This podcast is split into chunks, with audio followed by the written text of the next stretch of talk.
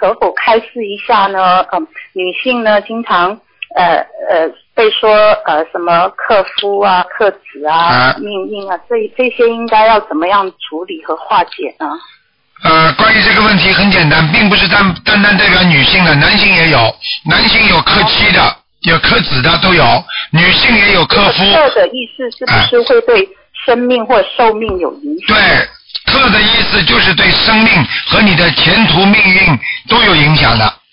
那么什么叫克呢？克呢就是，比方说你的你的命相和他的命相，按照八字学上来说，它正好是犯冲的，相生相克，八字上来讲哦。但是从佛法上让我讲的简单一点，就是告诉你哦，你的这个命正好跟他这个命两个人不协调，听得懂吗？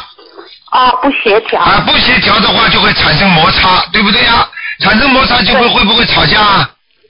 是会啊，吵了架之后不就就就是吵的时间长了不就离掉了？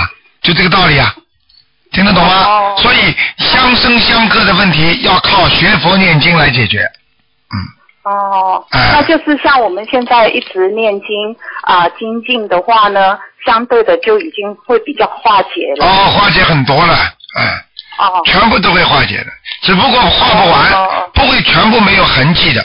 只不过念经念的再多，念的再好，它还是有痕迹。只不过比方说，哦本来要离婚的，现在吵一架，两个人又好了，没事了。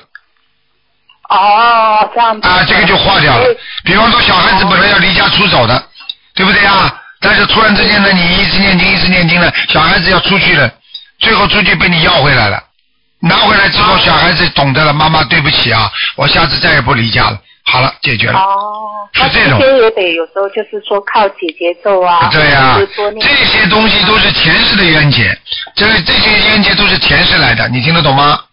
了解了。哎、